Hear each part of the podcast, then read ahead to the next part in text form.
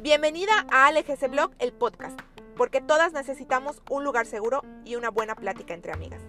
Aquí no solo vamos a platicar de cómo vernos mejor, sino de cómo sentirnos mejor, abrazando cada uno de nuestros momentos de vida para sacarles el mejor provecho. Un podcast creado por y para mujeres, pero que no pueden dejar de escuchar los hombres. Hola, ¿cómo están? Bienvenidas al episodio número 6 de este podcast que cada vez más está llegando a más oídos y yo estoy sumamente feliz. Se los advertí en el podcast anterior, si no lo han escuchado, vayan para allá. Uy, hoy decidí que quería yo hacer este tema porque, primero que nada, estoy muy segura que hay otras miles de mujeres como yo que en ocasiones padecen este síndrome.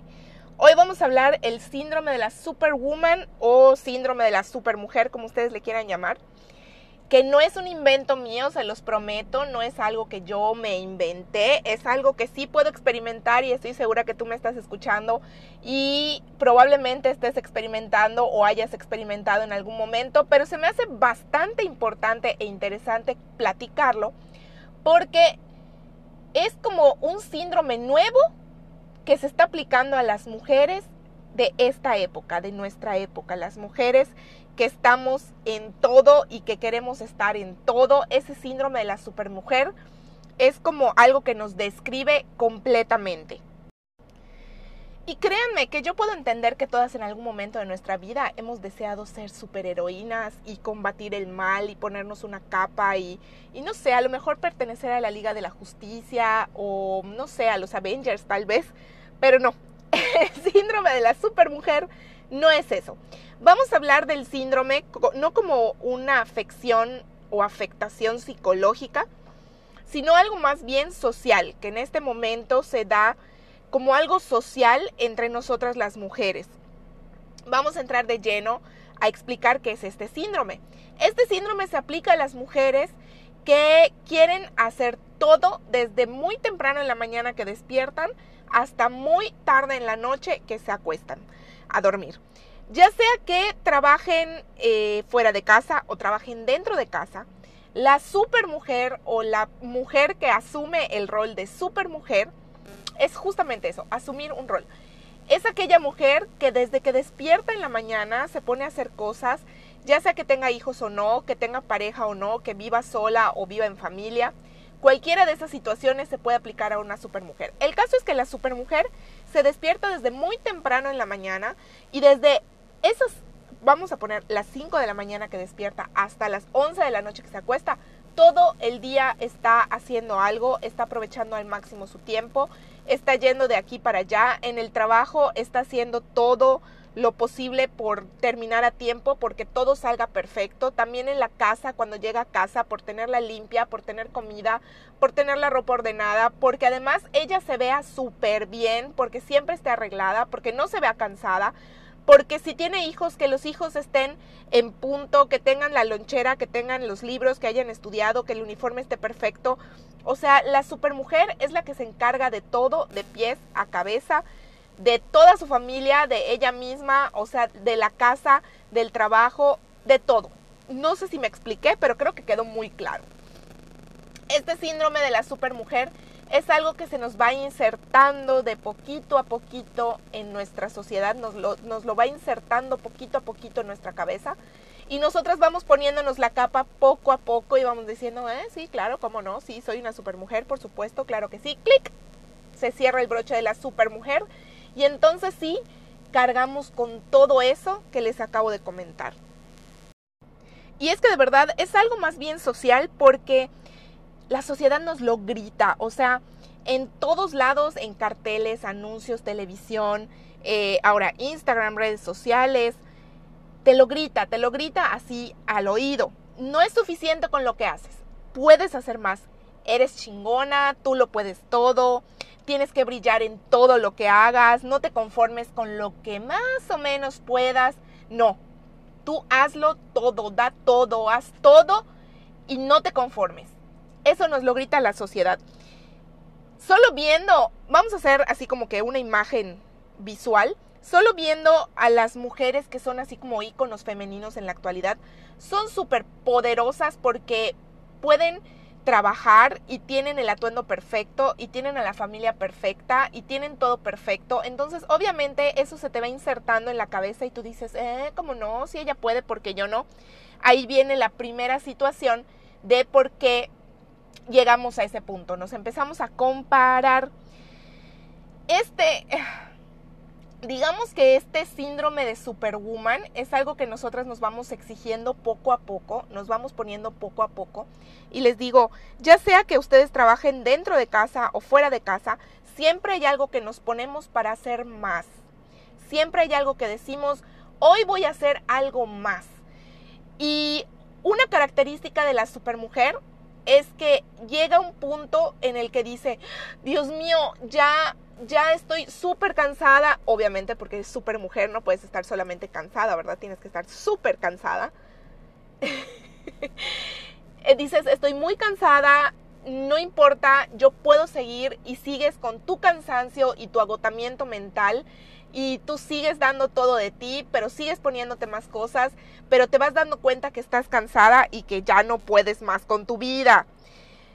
Exige una autodemostración de que puedes hacer todo y cuando algo no te sale bien, dices, no, no manches, o sea, fallé, no, qué clase de persona soy, no puede ser, yo puedo dar más, puedo ser más.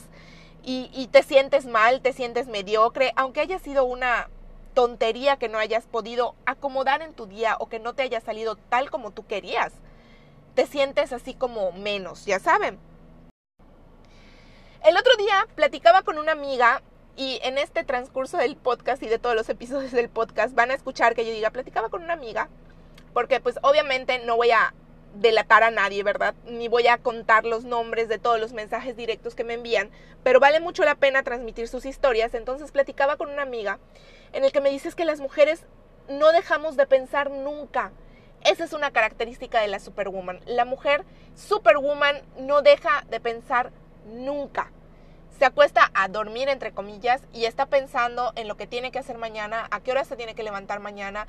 Yo les voy a poner un ejemplo. Yo cuando tengo algo que hacer, que sé que me tengo que despertar a, tal hora, por ejemplo, pongan ustedes a las 5 de la mañana, y sé que es una cosa muy importante lo que tengo que hacer, bueno, además de llegar a mi trabajo.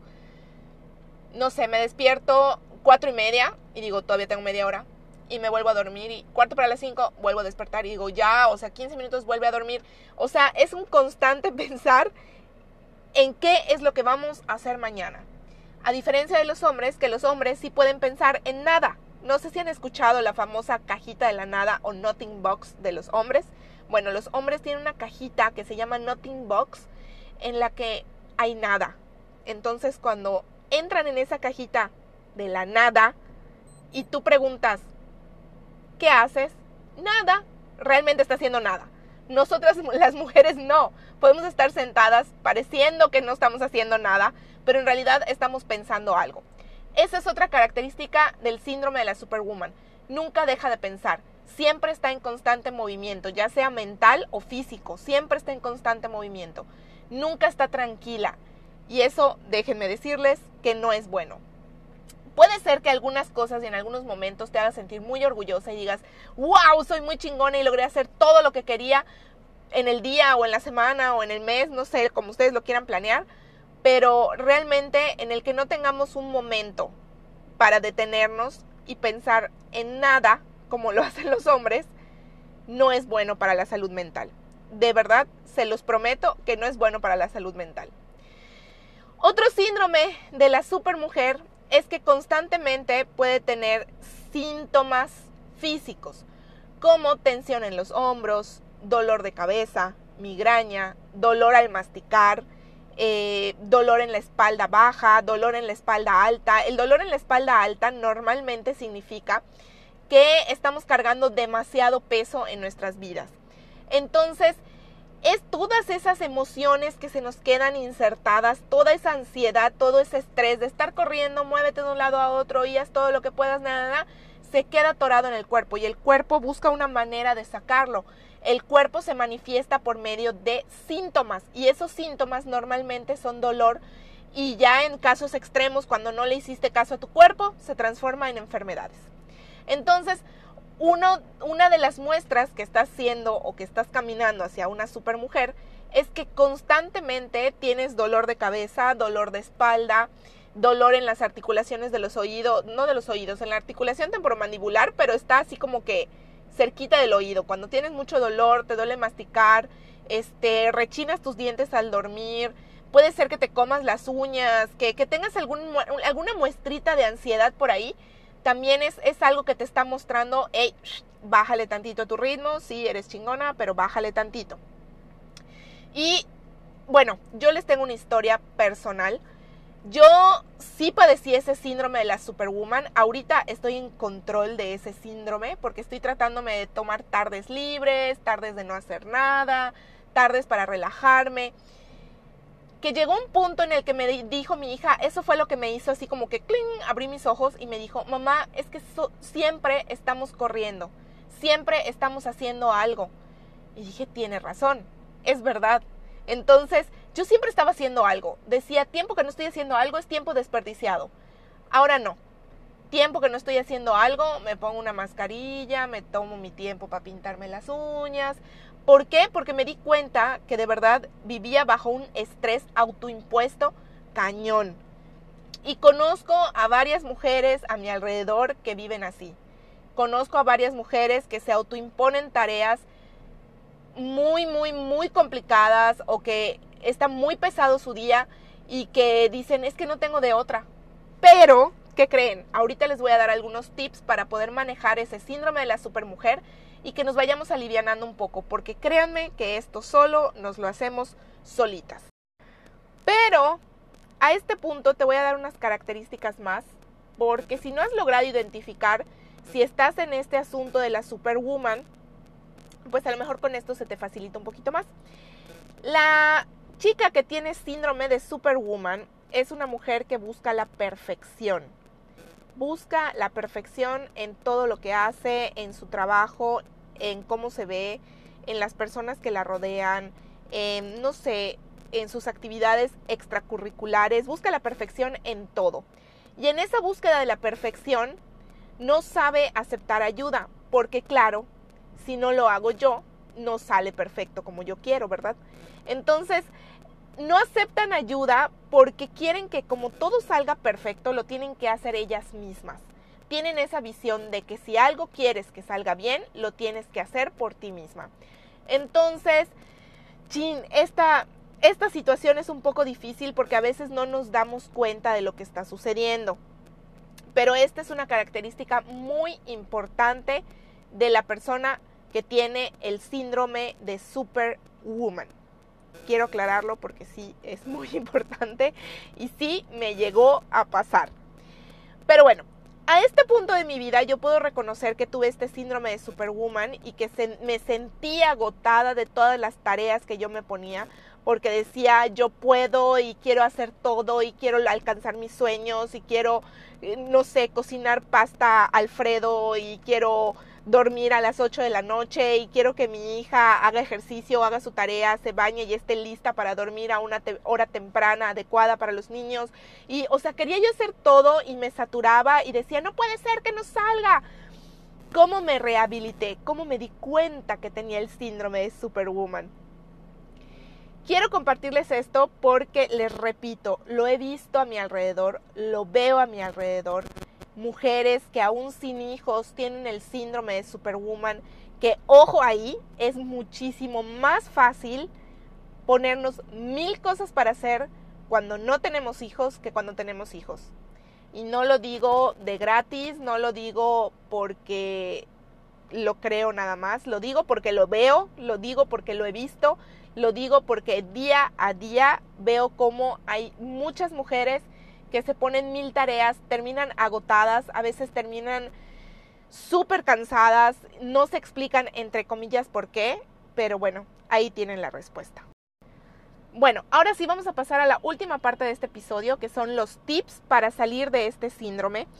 Si tú te has considerado después de escuchar este episodio como parte de las mujeres que sufren el síndrome de Superwoman o identificas a tu alrededor alguna mujer que creas que está padeciendo este síndrome de Superwoman y creas que necesita escuchar este, este podcast, bueno, pues envíaselo para que escuche este episodio y escuche estos tips para alejarnos un poquito de esto que nos agota tanto.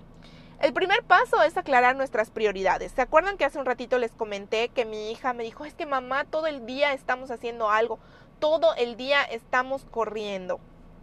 Dije, me puse eh, a pensar y dije, ok, ¿cuál es mi prioridad en este momento?